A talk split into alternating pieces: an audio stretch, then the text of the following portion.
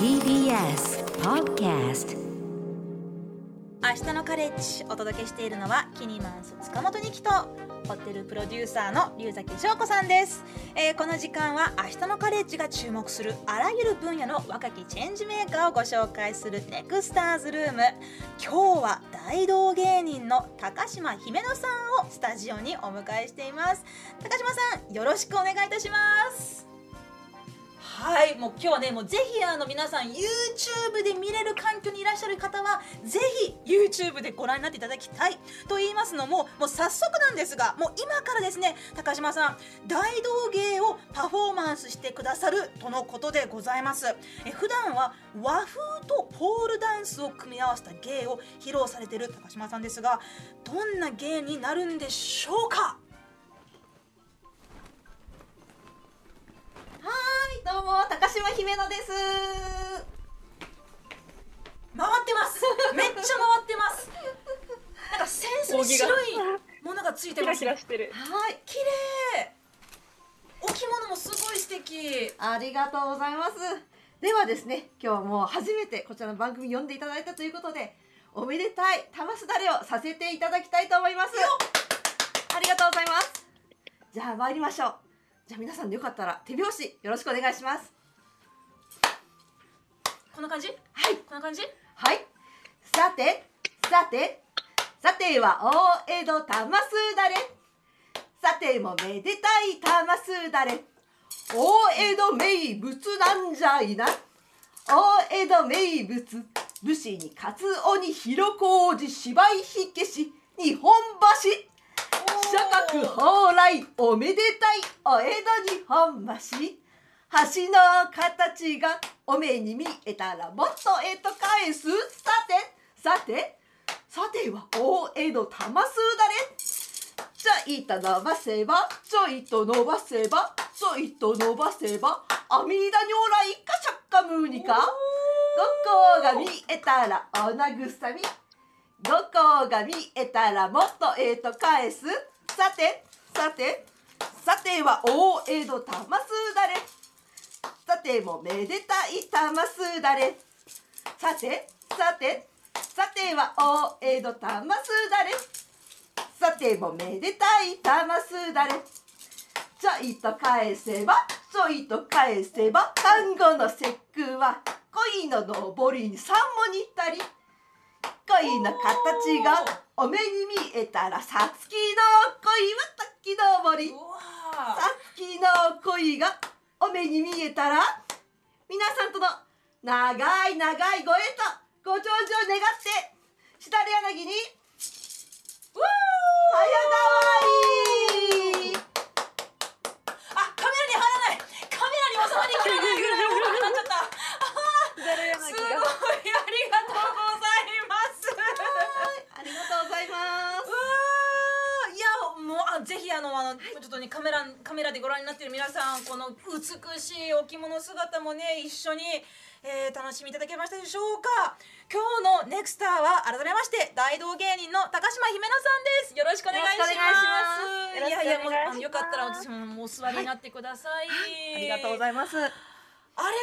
南京玉すだれ。そうなんです。ちょちょっと私のお流派的に大江戸玉すだれというお流派なのであちょ大江戸玉すだれと言ってるんですあれが大江戸玉すだれ。は。はい同じなんですよ。はい。はい。はいいやーちょっとあの冒頭からすごくちょっと、はい。あの盛り上がってしまいましたけど、ちょっとねあの プロフィールがまだでしたのでね、あのプはいロフィールのご紹介をさせていただきます。えー高島姫乃さんは和風ポールダンス大道芸や本格的なバーレスクショーで年間なんと200回以上のステージに立っていらっしゃいます。はい。えー東京の下町亀戸出身はい。という生い立ちを生かして、えー地域の大道芸イベントプロデュースも行っていらっしゃいます。はい。えー昨年12月には一般社団法人高等墨田大道芸協会を設立されたというはい。ことでいらっしゃいますが、はい。あのバーレスクダンサーの方はですねあの、えー、と最1月にはいはい。あのリタ・ゴールディさんという方にね、はい。来ていただいてでもそのバーレスクの魅力についていろいろ書いてもらったんですけど、今回の高島さんは和風とポールダンスを、はい。えーまあ、組み合わせてらっしゃるっていう。はい。で今日はねすごく素敵なあのとても鮮やかなお着物を姿で、頭の上にあのな なんまマリマリがマはい。リマリとかお花がこう乗っかってますけれど、はい。あのですね今日はまあそうこの大道芸というお話をねちょっと伺いたくて、はい。なぜ大道芸とポールダンス？いやそもそもどうやって大道芸とポールダンス組み合わせていらっしゃるんですか？あそうですね。まあでも大道芸はもうあの外でやれば何でも大道芸なので、うん。もうジャンルは本当に何でもあるんですね。はい。はい、もうジャグリングとかその、まあ、例えばアクロバットとか、まあ、よくあるようなサーカス芸からもう本当に何でも外でやってしまえば大道芸なので、おー外でやりましたというだけなんですけれども、へ外ではい。ポールダンスをやられてるという。はいそうですね。はい。へえ、龍崎さん今のパフォーマンスいかがでしたか？いやーめちゃくちゃ素敵でした。なんか道端とかで見かけたらめちゃめちゃ驚いて見てしまいそうだなって思ったんですけど。え高島さんなんで大道芸を始めようと思われたんですか？はい。私はですねあの大道芸をあの始めようと思ったのはもともと舞台劇出身だったんですけれども、はい、うんあのそこから、まあ、ちょっと大きな舞台が自分が主催で作演出をずっとしていたんですけれども自分があの、すごく大きな舞台をやった時にあのちょうど東日本大震災が来てしまって、はい。はい、あの、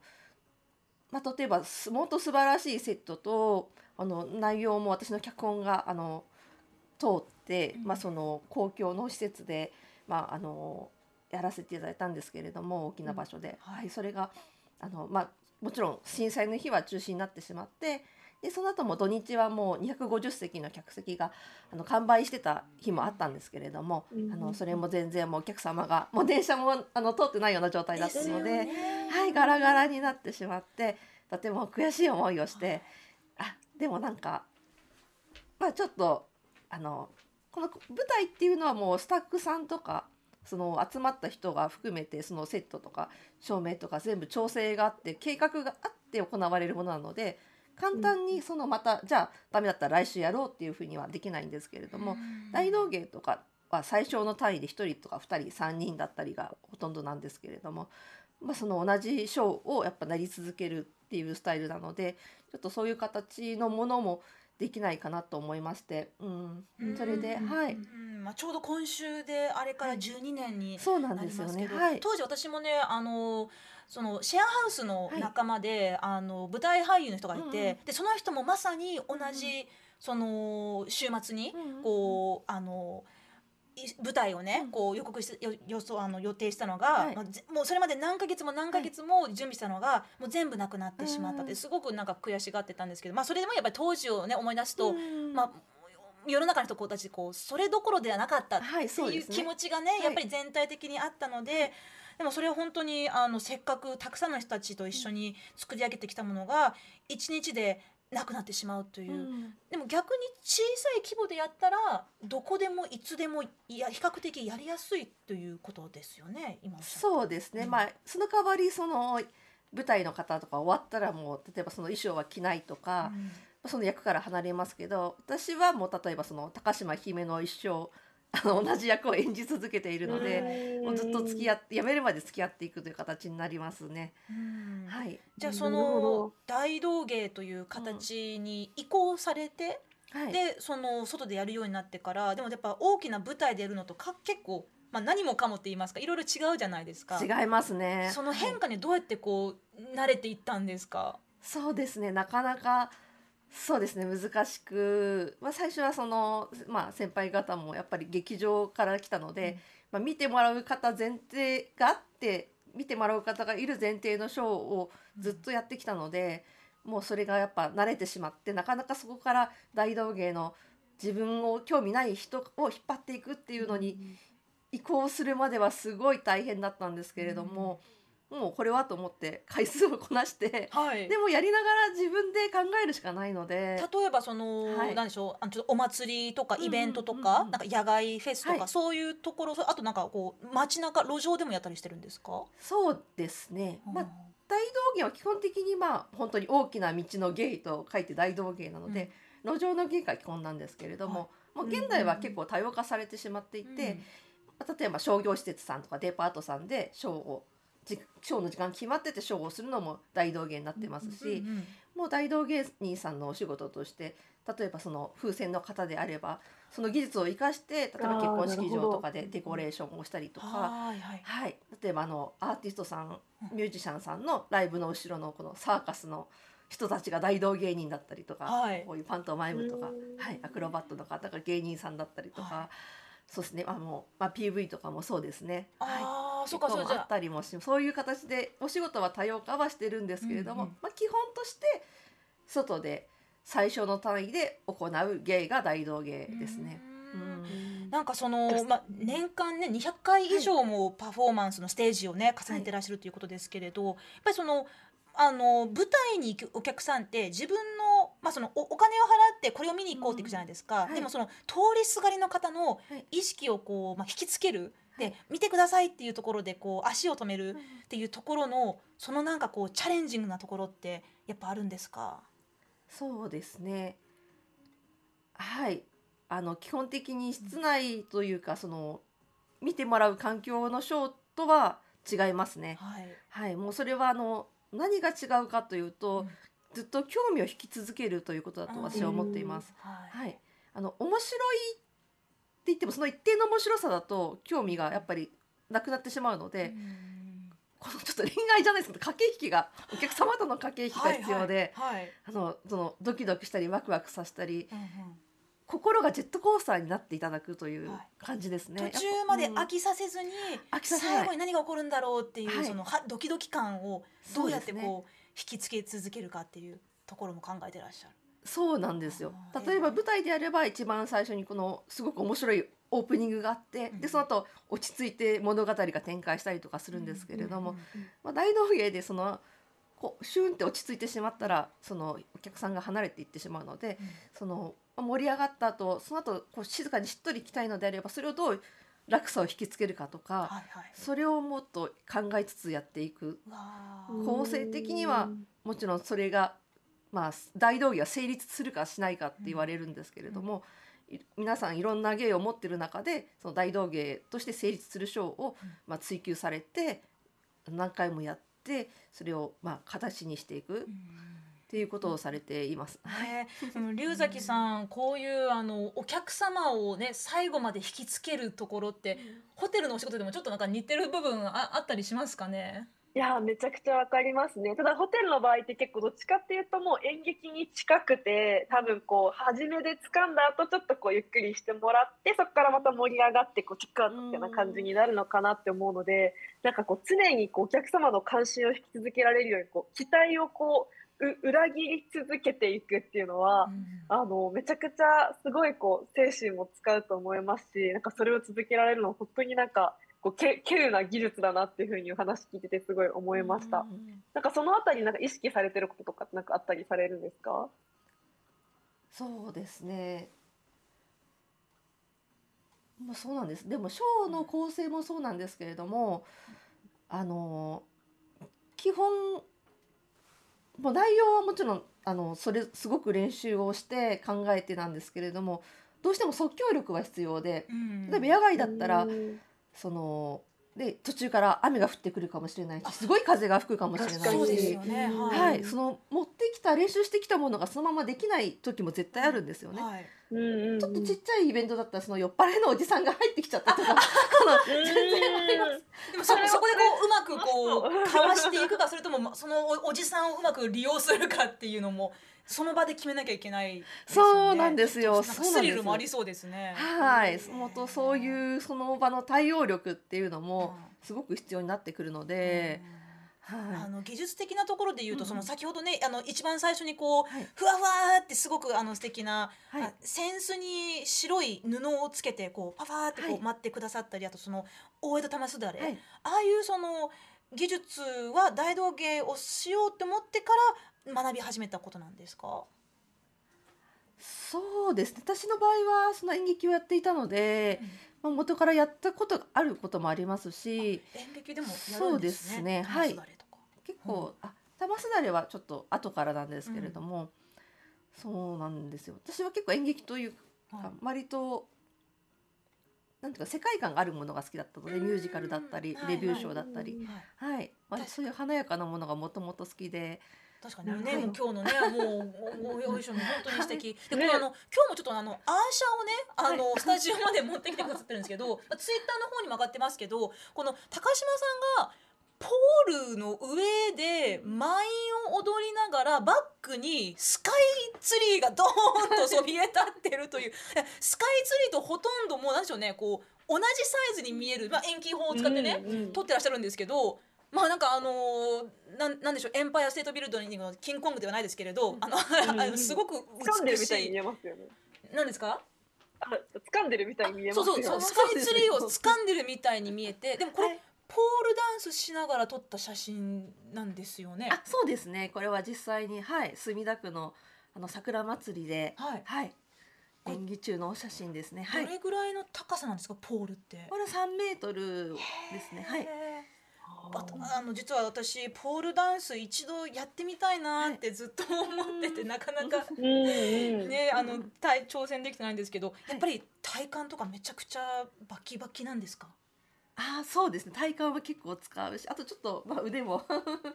使います。へー。やっぱ筋肉勝負、はい。あんなにこうね優雅にうんやってらっしゃるのに。そうなんですよね。うんでもこの上であのまあちょっと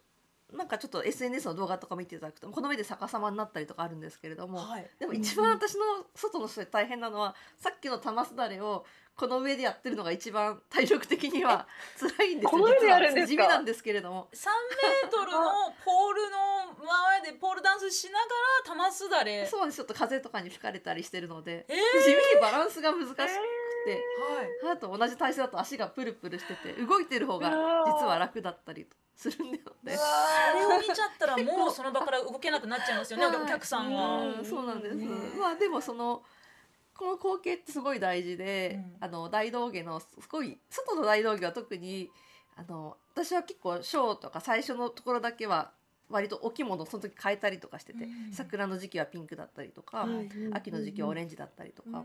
夏はちょっと金魚っぽい衣装だったりとか、はい。なんかその景色と一体になるのが好きで。うんうん。なんかその青空だったらその青空を感じてショーをするのが好きで、でもそのそうじゃない時もありますよね、うんそのちょっと暗い夕暮れの薄い時だったら薄い時をそのそのなんていうのかな自然の神様を感じてショーをするっていうのが好きで、まあ、それこそまさに和の要素ですよね。そうなんですよ。になん。うんかその和風で和風でそのショーをして、うん。まあ先ほど言ってくださったようにアメリカに行ったりとか海外も行ったりもしてて、はい。でそのやっぱりその和風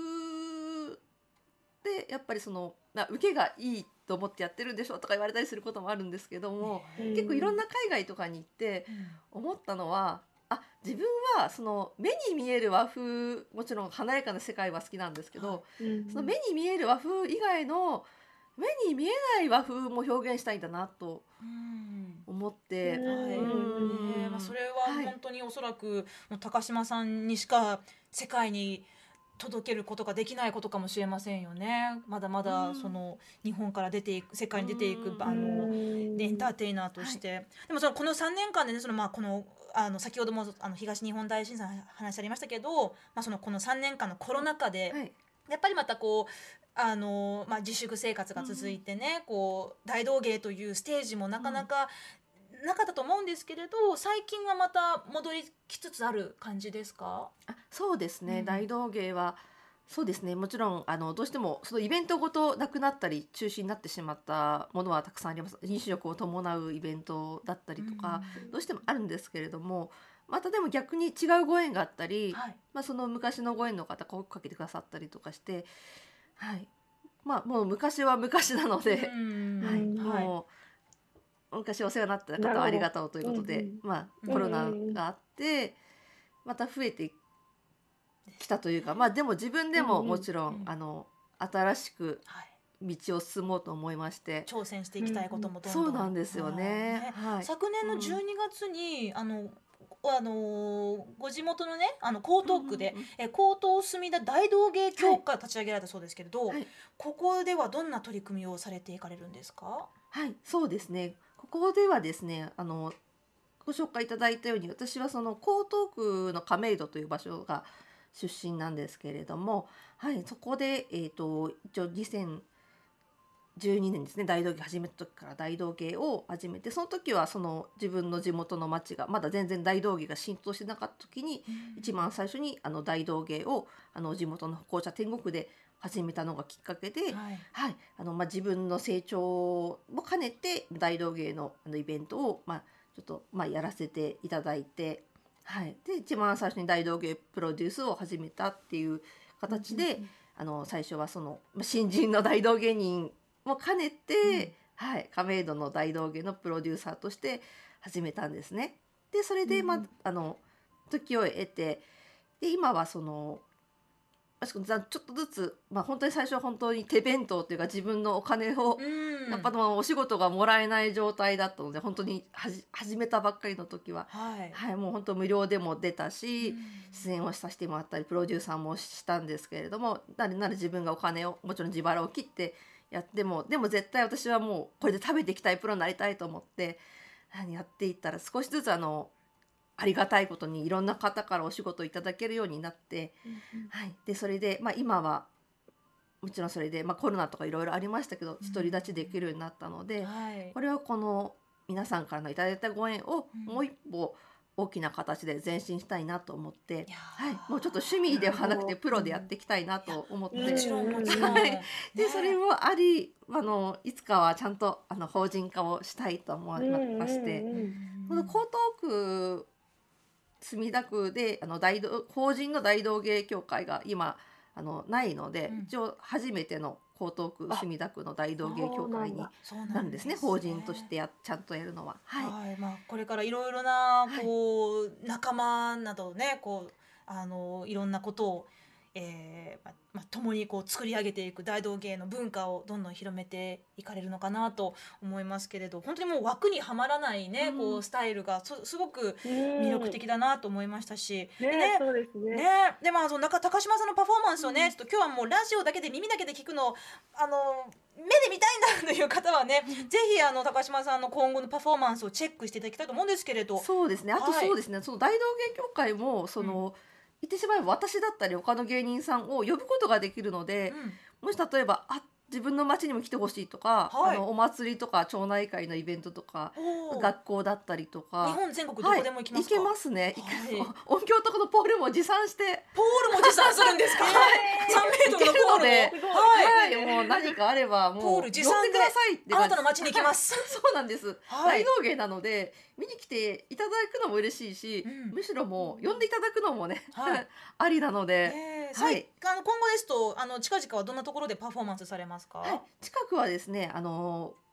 もうちょうど先月までアメリカでショーをですねあのしてきたんですけれども、はい。まあ、そのような和風のですねダンスショーあのちょっとあの大人向けのショーがちょうど3月11日と3月16日に新宿のアフターパーティー東京で、はい、あのショーを上演するのでもしあのご興味がありましたら、私の SNS ホームページなどご覧いただければと思います。はい、えー、今日の明日のカレッジのネクスターズルームは大道芸人の高島姫奈さんにお話伺いました、えー、最後に一曲かけながらお別れとなりますが、えー、今日はジュディマリでよろしいでしょうか？はい、はいお好きなんですか？ジュディマリ。はい、そうなんですよね。あのすごい好きで歌声の伸びの良さとちょっと切ない